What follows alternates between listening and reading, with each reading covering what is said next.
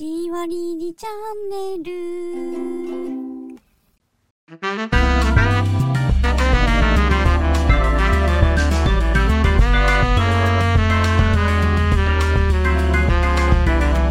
シュ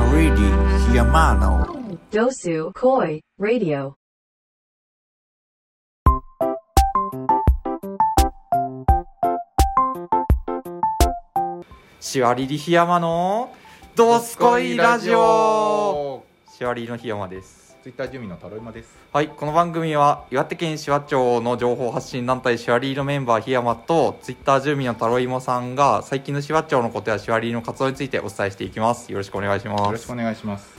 はいというわけで新年初収録そうですね。そういえばそうですね。そうもうまもう1月も 中旬を過ぎましたがまあちょっと最近サボってたねうーん、サボってたというか、他のことで忙しかったというか。あそうですねまあいろいろありまして あのね前回のラジオを見て聞いてくれた方はまあ分かると思うんですけど、はいまあ、実はその1月に夜の図書館っていうねはい紫波町図書館のなんだゲスト呼んでこうトークするイベントが、まあ、不定期でありまして、はいで今回そのゲストの一人として呼ばれたんですよね。はい。はい、でその準備とかでちょっと走り回ってました。よう ようはい僕は普通にあの仕事がね変則的になったので、ああやっぱりねあの年末 年末年始はちょっと、ね、忙しかったですよね。というわけでなかなか収録できずっていう感じでした。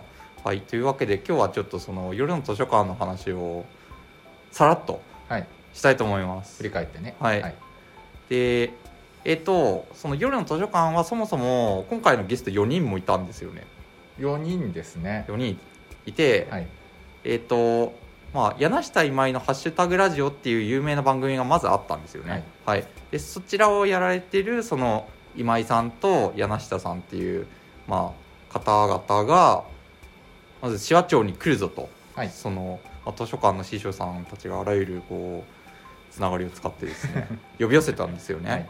はい。でなんかそのまあポッドキャストっていうくくりだったので今回のテーマが。はいあまああのなぜか私がそのし、まあ、紫波町側からはい。話聞くみたいな感じで呼ばれてあとはそのお二人をこうし図書館につないだ「盛岡という星で」っていうあれはなんなんだろう？き企画っていうかチームなのかな、うーん、企画でいいんじゃないですか？うん、の、えー菅原麻里さんっはい。ていう方が、まあ、間に入ってくださってこのみんなの会話をこう取りまとめてくれるっていうね。見事に回してましたいや本当ですね。まあそういうなんかイベントになりました。はい、でえーっとですね定員50名。はい。で柳下今井さんこのお二人有名なお二人が来るのではい。まあさすがに定員を満員御礼にしたいと。はい。その担当師匠のね今回武田さんがはい担当してくださったんですけど。であの満員御礼にしましょう！って言うから、まあ図書館も頑張って広報してたしあとまあ天野さんがね、はい。その、まあ図書館のチームでもあるので結構宣伝されててあとは自分の方でもしわりりの、えー方をインスタのアカウントとかで一生懸命宣伝しました。まあ宣伝しなくてもね、埋まったでしょうけどね。そうですねでまああの結果的に前日に満員になりまして、はい。なんかその追加枠も設けてね。そうなんですよね。10席ぐらいかな。だからあの十分こう人集まってはい。売れピーけど緊張みたいな。あとはなんかその事前に打ち合わせしたいねっていう話してたんですけど、はい。オンライン打ち合わせみたはいいな、はいはい。やっぱりお忙しくてですね、はい。ですよね。う。ん。全然できなくてですね、はい。はい、で当日のえっ、と1時半1時間半ぐらい前かなその開始の。はい。にやっとその4人が集まってですね今日こんな感じでいきましょうみたいな。会話ができました。ね普段はあの夜の図書館は紫波町の関係のある人が、えーゲストで来そうることが多くて、うんうん。でまあよそから来る人っていうのはなかなかまあ紫波町内でうーん人を集めるっていうのも大変だしそもそも来てもらうっていうのも大変だしそうなんですよね。なかなかない機会だったんですけど、うんうん。やっぱねあの全国的に活躍してる人はやっぱ違うなっていう。実際あのね会場にファンの方いましたもんねかなり。来てらっしゃいましたね、すごいなって思いました。でまあもう緊張オブ緊張ですよ。あの武田さんとそのなんかささすがにこう事前にはい。図書館に何回か打ち合わせ行った方がいいかなと思ってこうか顔を出すんですけどその度に武田さんとはい。負けないように頑張ろう負けないように頑張ろうって2人で言って励まし合ったっていうね。あのな涙ちょちょぎれるエピソードがあります。ただただあのこの旗から見てても個人的な、あの感想としてはい。多分ですけどあの紫波町図書館の司書さんが思ってる柳下さんと今井さんのあの偉大さはいはい。があのこれぐらいだとしたら、はいはい。多分檜山さんこれくらいしか感じてねえんじゃないかなって感じ、なんかこう司書さんたちがなんかすごい緊張しててでえそうなの？緊張してるっていうかそのうんあの申し込みに参加申し込みに行った時とか、うん。もうすごい緊張しててもういすごい人が来るっていう感じでこうあうーあの粗相がないようにみたいな感じでやってるのを見てて。あめちゃめちゃ言ってました。うん。うん。多分うん。この檜山さんが、はい。まあ当日、前半あの置物になってるのを見て、うんそんなに緊張してねえなっていう。緊張してるけどこの緊張感は多分違うなっていうああか別の？師匠さんとは別の？そうそうそうそう。ああなるほどね。レベル違うなこのうん多分。あじゃあ見見ながら。やっぱり まあ師匠さんたちの方が緊張してたんだ。そう絶対そう。そっか。いやそれでですよ。そのまあお二人ね。あの一応簡単にはい。説明すると、その柳下さんっていう方が、はい。えっと校閲をお仕事にされてる方で、はい。なんかあのんなんなんて言うんだろう。あの本の、はい。えー文字の間違いとか、まあ仕事としてはそう、うん、あの職能としてはそうですね。そうですね、あなんかそういうのを引き受ける大手と言ってましたが、はい。はい、とかあとはあのカモメブックスっていう本屋さんとかをやってたりしてもうあの柳下さんで検索すると記事バーって出るんですよねでそういう本屋さんとしてのなんか話を聞きに行ったインタビューもあるしその校閲っていう仕事とはそもそも何なのかみたいな記事もいっぱいありました。あとはあの本作りに一から携わってたりね。おおこうこういう本を作ってたり。はいはいはい。これはすごいおしゃれな本。お。あこれを作ったの？これの制作に関わってますあねそうなんだ。柳下さん。はい。はいでその相方である今井さん、はい。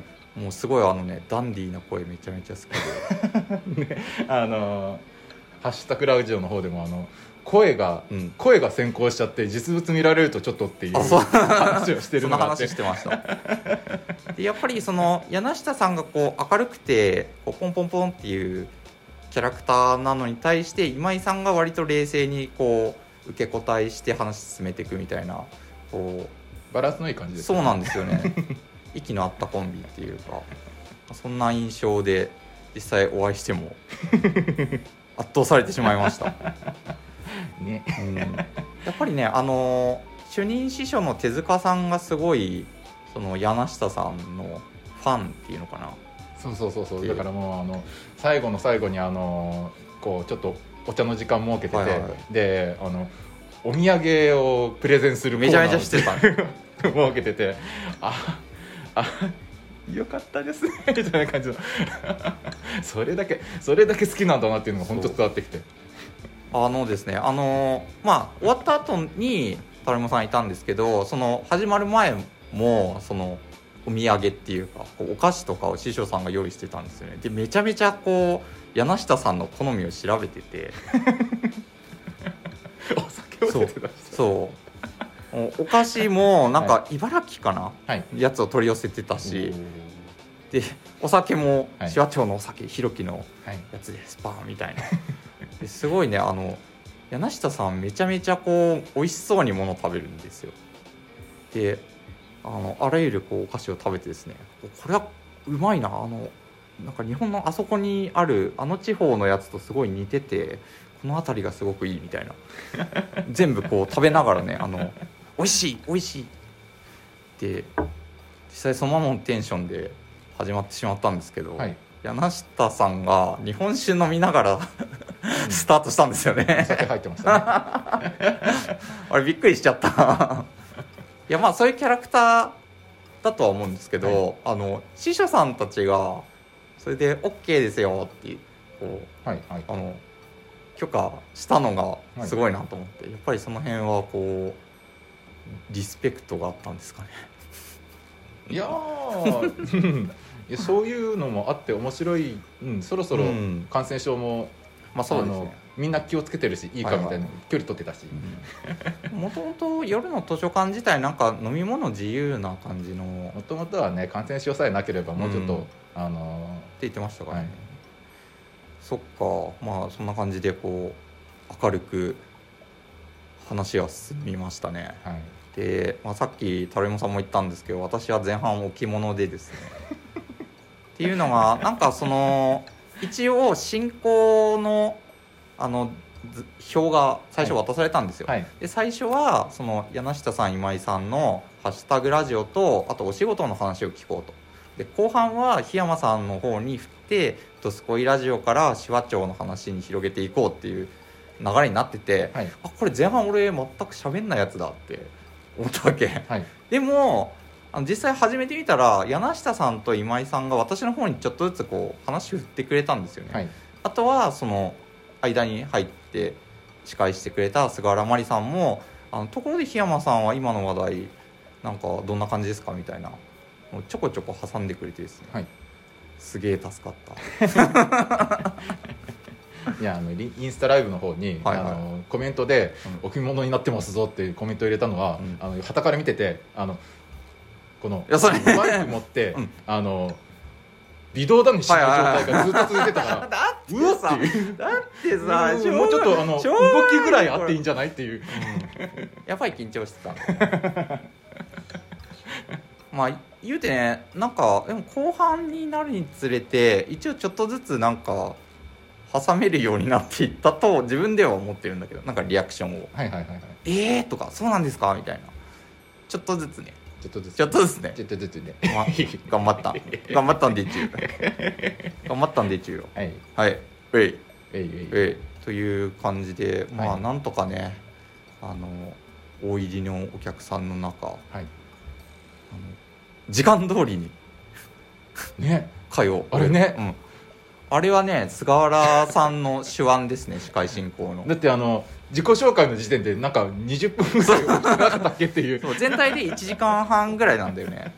でその自己紹介でめちゃめちゃ押しててあこれ収集つかんやつやってみんな思ってたんだけどなんか、で、うん。もうそのあの遅れを見事に取り戻したっていうのと、プラス柳下さんのあの、せっかく質問が来たんだからポンポン答えちゃいましょうって言って本当にポンポン答えたっていう。いやあれやっぱりね タレント性があるよね。やっぱあすごなんか全国で活躍している人ってやっぱすごいんだなってちょっと思いました。あれでさなんかあれは別に柳下さん一人で答えてくださいっていう流れではなかったんだけど、はい多分これ自分口挟むと余計な感じになっちゃうなと思って あの口挟めなかった。あれはもう、ううん。んあもうの任せようって思って。挟むいとまがなかったというか隙がないからね。いやーそれぐらいあの柳下さんの勢いもう高速の餅つきみたいな感じでね、瞬発力。あうん。あうん。そうそうそう。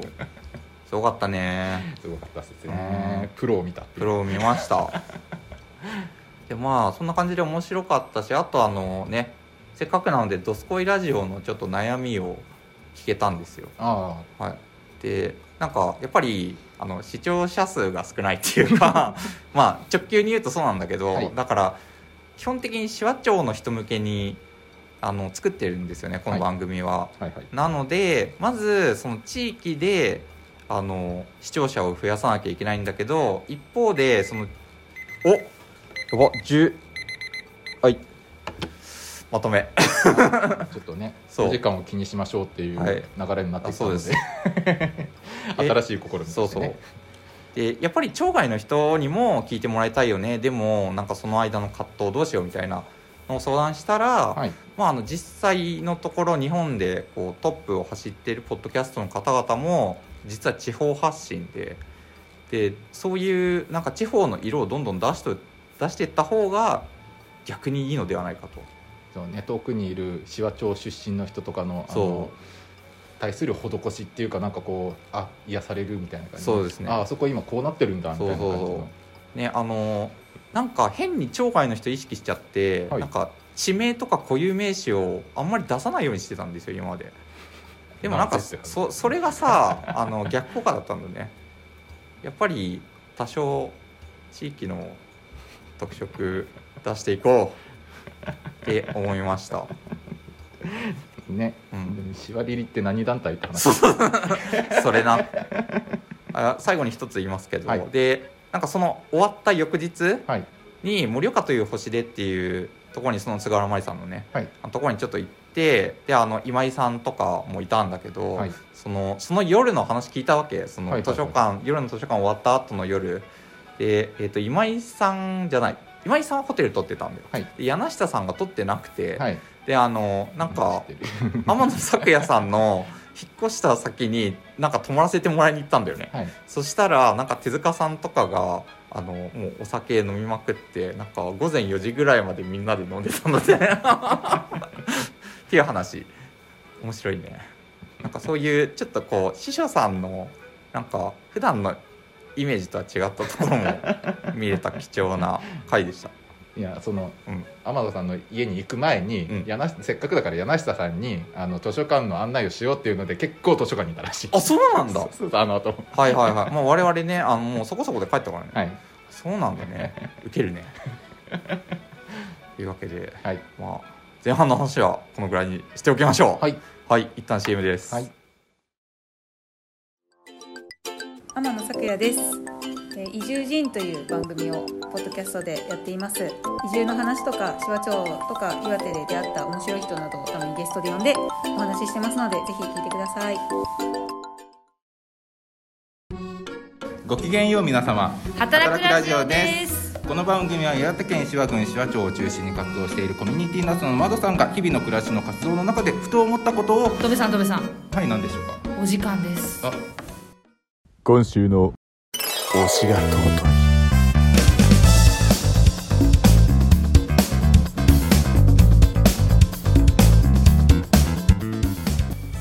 推しが尊いのコーナー。イエーイ。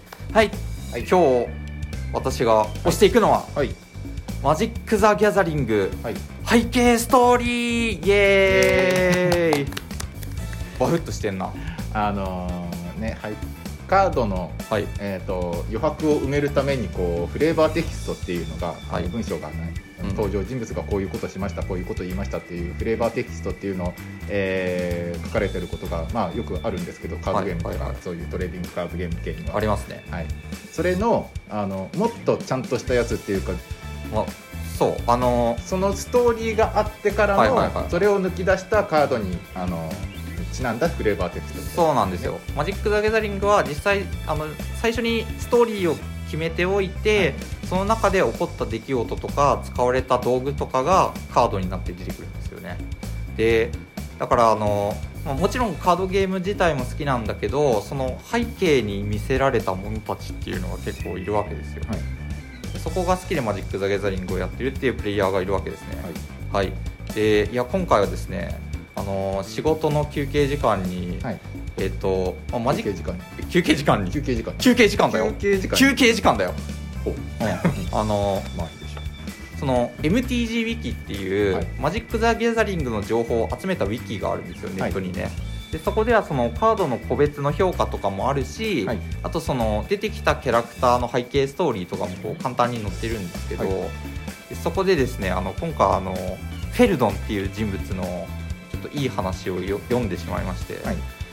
いやーいいものですねって思ったわけですね。はい。はい。ですごい雑に話すと。いいの雑に話して。あーうんちょっとねあのこれこれ以外にもこう話したいから、はいはい。あじゃあ実際はあのちゃんと読んでほしいんだけど、はい。そのまあ、フェルドンっていう赤の魔導士がいたんですよ。はい。でそのなんかスストーリー中戦争が起こってて、はい。でそのまあ奥さんと一緒にこうなんか活躍活動してたんですけど、はい。その戦火の中で離れ離れになってしまうわけですね、はい。で奥さんがちょっといろいろあって怪我をしちゃって、はい。であとその戦争が終わる時にこう、まあ、兄弟戦争なんで大爆発が起こってですね、あのそのドミナリアっていう、まあ、地球に似た惑星の気候まで変わっちゃうわけですね。はい。で、まあ、戦後そのちゃんと奥さんとまた再会できてあの過ごしてたんですけど、はい。その大爆発のせいでこう氷河期になってしまってですね。はい。あのそのやっぱり厳しい環境の中で奥さんどんどん弱っていって、はい。ついに亡くなってしまうんですね。はい。でフェルドンは赤の魔導士なんでその炎を起こしたいとかその地震起こしたい雷起こしたいっていうのはできるんですけどやっぱり死んだ人を蘇らせるっていうのはできないんですよ。蘇らすとか人を癒すとかね。そうですね。でまあ言うて赤の魔魔術なんでそれは、はい。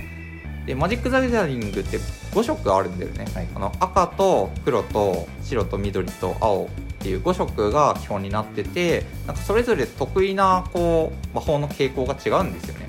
なので、まあ、破壊を得意とする赤じゃなくて他の色ならその奥さんを蘇らせることはできないなって言ってうん蘇らせることはできるかもしれないなって言ってフェルドン旅に出る。っていう話なんですよね。はい。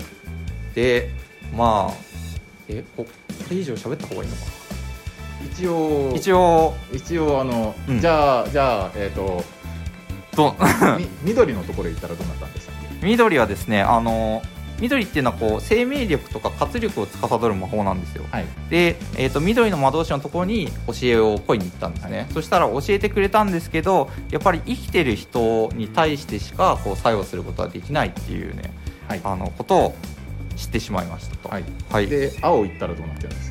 青はですね、あのなんか幻影とかを司るはい。魔法なんですよ、はい。で、まあ、青の魔導士が教えてくれるんですけど、はい。結局奥さんの幻影しか作れずに、はい。やっぱり蘇らせることはできなかったと。はい。はい、で黒行くと？はい黒はあのまあ死人とかですね。なんかこう忌まわしい感じの魔術をあの司る色なので、はい。なんかこうゾンビとかできるんですけど、はい。まあ、ささすがに奥さんゾンビっていう感じじゃなくて、はい。なんかあの教えてもらった呪文を沼地で試してみたんだけどこうやっぱり恐ろしい存在が出てきちゃっただけでと呼び寄せちゃいけないものが出てきちゃったかなみたいな。感じでやっぱり奥さんじゃなかったっていうね。で最後に白来たんですよはい、で最後に白のあのところに行きました、そしたらその、まあ、魔法っていうのはですね特定の人間の複製を生み出すのみに過ぎず蘇生させることはできないっていうことが結局分かっちゃったんですね、はい。で、まあ、その5色を極めたフェルドンがあの家に帰ってきてでその奥さんの墓の前に行きましたと。はい。でえっ、とえっとですねここからですよ。はい。えーフェルドンはですね己の記憶から若き日の奥さんを複製したんですね、はい。でなぜ呼び出したのかと問いかける妻に対して、はい。フェルドンが言った言葉はですね。さよならが言いたかった。でフェルドンは伝えると彼女が世を去った際に言えなかった言葉を告げ維持するための魔力を解放した。最後に残ったのは見知った彼女の微笑みであったっていう終わり方。はい。すごい話だ。これ一冊の本にできるじゃねえかって思ったんですよね。なんかさあの、はい。うん、おとぎ話みたいな感じじゃないちょっとさ。はいはいはい。うんで言うてこれそのだからあくまでマジック・ザ・ギャザリングっていうカードゲームの中の背景ストーリーの話で、はい。えこんないい話あるんだっていうさ感じでちょっとあのじんわりしてしまったんですねあの 仕事時間の休憩中に。ね。仕事時間の？休憩中に。休憩中に。休憩中に。はい。はい でですねやっぱりあの背景ストーリーちょっといろいろ知ってほしいっていうことでですね、はいまあ、ここであの具体的に言うわけじゃないんですけどちょっとこうなんだろう道しるべ的な話をしますね、であのですね日本日本でそのマジック・ザ・ギャザリングのストーリー読むのって、はい。昔は大変だったんですよ。あでなんでかっていうとそう。うあの小説が出てたんですけど、はい。やっぱマジック・ザ・ギャザリングがアメリカのゲームなので、はい。もう英語版の小説しか出てこなかったんですよ、でその、まあ、英語が読める人が頑張って読んであストーリー面白いなって言ってたんだけど、はい。一般的なプレイヤーはそれ読めなかったから知らなかったわけはい。でそんな中でそのマジック・ザ・ギャザリングの英語版の小説を読みたいって言って頑張って訳してた女性がいたんですよ、はい。で若月麻衣子さんっていう方なんですけどあの、まあ、大のえーボードゲーム好きでそういう親和性もあってもうマジック・ザ・ギャザリングのえー背景ストーリーにのめのめり込んでいったんですけど、はい。結局マジック・ザ・ギャザリングを通して知り合った男性と結婚するぐらいのなんかガチオタなんですよ。はいで実際その人はもうあの公式ページのはい。翻訳記事とかも書いてて、おうん、で今はねそのマジック・ザ・ギャザリング日本版公式サイトでその人が訳した日本日本語の記事読める。はい。しそのストーリーもあのホームページで流してるんですよね。あとはそのハレルヤっていう一番大きいつマジック・ザ・ギャザリングの日本の通販サイトがあってその中の記事も若月麻衣子さんが書いてるんですよねでもそこでこうオタク性がすごい発揮されててですねはい。若月さんの。で「あなたの隣のプレインズウォーカー」っていう連載記事で、はい。そのカードにまつわる物語とか、はい。めちゃめちゃ書いてくれてる。はいはいすごい面白い。さらにはい。その最初に言った MTG ウィキっていうはい。あのウィキなんですけどこれがですねあの新セット発売するたびにそのカード1枚1枚について誰かがこう評価をしてるんですよ。はい。でこれはこういう時に役立つとかこういうシナジーがあるみたいなのを書いてるんだけどそのこのキャラクターは、えー、となこのストーリー中の何時代に出てきたキャラクターで詳しくはそのキャラクターのえページを見てくださいと。でそこに飛ぶと多分なんだけど若月さんが書いたと思われる記事がいっぱい載ってるはい。うん、なんなんだろう非公式でウィキまでやってるぐらいのガチオタだったんですね なのでまあそのマジック・ザ・ギャザリングの公式ホームページを見るのもいいし、はい。えーウィキでですね自分が使ってるカードのキャラクターってどんなストーリーあるんだろうっていう風に調べてるの見るのもめちゃくちゃ面白い。面白い。でですね、はい。ここからは暗い話なんですけどあの、はい。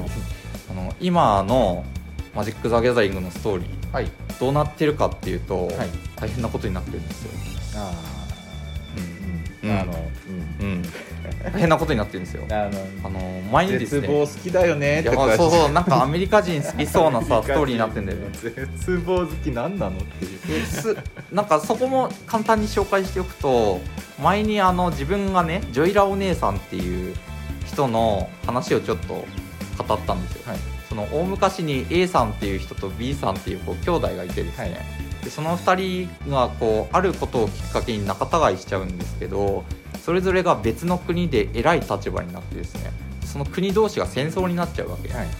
でそこでこう結局、まあ、兄弟の大喧嘩みたいな感じになってるから後の世で兄弟戦争って呼ばれるんですけどでなんかさそれそのストーリーを書いてたのってもう10年とか20年前なわけ。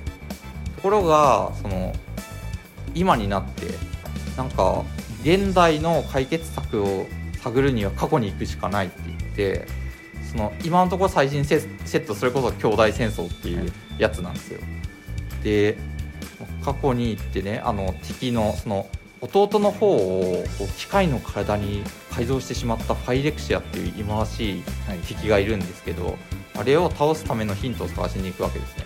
でいよいよ次発売のセットでそのファイレクシア1回打倒したけど復活した新ファイレクシアっていうのをみんなで倒しに行こうぜっていう話なんだけどもうやばい。もうやばいのよ。なんかさそのさっきの巨大戦争で弟の方が機械の体に改造されちゃったって言ったけど、はい。なんかもうねその今もはい。なんかこう仲間たちいるじゃん、はいはいはい。ね、プレインズウォーカーと呼ばれるすごい才能を持った魔導士たちがあの新ファイレクシアをぶっ潰しに行くぞおうって言ってるんだけどなんかその新ファイレクシアの油っていうのがあって、はい。それをこう体内に取り込んでしまうだけでですね体がこう機械に変質していってあの乗っ取られちゃうんですよ。やばいよね。なんか仮面ライダーアマゾンに出てきそうな。おおそうなんだ。でさもうなんか今まで今まで主人公を張ってたやつが、はい。もう闇落ちしちゃったわけあのそれは、えー旧ファイレクシアを一緒に打倒してた仲間がファイレクシア側に入ってしまったようなもの？いやあのねさすがにそその後に生まれた人物だったんだけどそうそうそう。言うていやこのあ青の魔導士のジェイスっていう人なんだけど、はい。い、やこのジェイス君強すぎやろって言われて神ジェイスとまで呼ばれたんですよ。マジで強いカードだったの。であらゆるストーリーで主人公を張ってたんだけど今回のストーリーであの恋人がですねあの闇落ち先に闇落ちしてああもうダメだってなって自分も闇落ちしちゃったっていうなんかさすごい雑な扱いであのみんな今キレてるんですよ。さすがにさ今まで主人公だったやつだぜみたいな。それがこんなあっさり闇落ちでいいんかい。あとはその昔シン・ファイレクシアに行った時に、えー失った仲間はい。の死体を改造してなんか異形の怪物が出てきたりとか。マジでさやることえぐいわけ。新ファイレクシアっていうかその裏にいるウィザーズ・オブ・ザ・コーストっていうあのマジック・ザ・ギャザリングを販売してる会社なんですけど、なんでそんなことやんのって思って。マジでね心折られる。でもその突入する前も、心強い仲間だったアジャニっていうさあの獣がいるんだけど、はい。なんかそれが突然なんか裏切って裏切ってっていうかもう油で汚染されてさで仲間を切りつけたんだよね。でその切りつけられた仲間が、まあ、ジョイラのお姉さんじゃないんだけど俺の推しのヤヤバラードっていう魔導士だったわけ、はい。まあおばあちゃんなんだけど、はい。おばあちゃん仲間の裏切りで死んだわみたいなさ。そこで絶望してたのにアジャにもめちゃめちゃ頼りになったのにあいつみんなで倒そうぜって言ってたじゃねえか。どうなってんだよこれ。っていうさもう辛いんだよね今。おいい感じだね。今回はいい感じないい感じだね。まあというわけで、まあ、いい感じに喋ってきたんで、とあのまあ、この辺で幕を下ろすんですけど、はい。あのいやーなんかマジック・ザ・ギャザリングのストーリーえぐいなっていうところで終わっちゃうのってどうなのかな？いやえぐいかどうかは別にしてさ、い。やっぱりあのストーリーが背景にあるっていうのを知るだけで、はい。面白いんですよ。面白いですね。面白いんですよ。はい。ぜひねあのカードやんないけどストーリーだけ見てみるっていうのもいいと思うな。お兄さんそう思うんだ。ただね。歴史が長いだけあってね一から追うのが大変。そうだね。ガンダムと同じじゃん。うんなんかお兄さん考えておくから。次回までに考えておくね。というわけではい。今回の「推しが尊い」のコーナーははい。マジック・ザ・ギャザリング背景ストーリーでした。はい。ありがとうございました。はいというわけで。い。や今回ね。あエンディングとあエンディングですエンディングです。あのですねあの私が編集を諦めたんですよ番組の編集をね。はい、それでもうなんかぶっ続けて撮っちゃおうってなって。はい。あの最初からそうすればよかったですそうですね。いやそれもやっぱり あの柳下今井の「ハッシュタグラジオ」を聞いて、あとはやっぱりさなんかあの紫波町の仲間たちであるそのね働くラジオさんとか、はい。とかとかとか。なあとね移移住人。住人とか、まあ、移住人は多少多少っていうか結構編集してるらしいんですけど、はい。あの自分はさすごい30分に収めようとしてなんか変に頑張ってたわけ。はい。だけどやっぱりラジオ番組じゃねえんだぞと。これはねはあのポッドキャストなんだと。はい。いうことに今回気づいてしまったわけですね。はい。はい。というわけで編集はほぼないと思います。はい。はい。というわけで。あーえ？なんかいうことある。はい。一個自慢していい？いいよ何？あの柳下さんとあそれそれそれそれそれ。あのはい。聞いて聞いて、ねうんうん。紹介してもらったんですよ。なんとね紹介してもらったんだよね。すごいね。羨ましいでしょ。羨ましい。図書館司書さんに自慢したらそうそれはそれは羨ましがられた。うわー。やったぜっていう。今紫波町で一番グギられてますよ。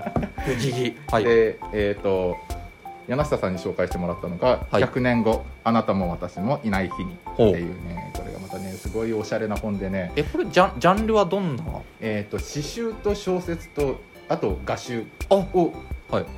一つにまとめたりへえイラストレーターの人と、うん。あのえー小説とか、うん。あとはあの短歌とかはいはいはい。を、えー書いてる人うがん。タッグを組んで,、うん。でこれがねあのこの2人がどういうテーマを持ってえー合作を作ったかっていうのを一つずつこう一人ずつこうあの紹介した後に、うん。こうパラパラパラっとめくるとそういうことっていう感じのね、えー、とねアハ体験ってこと？いいよ。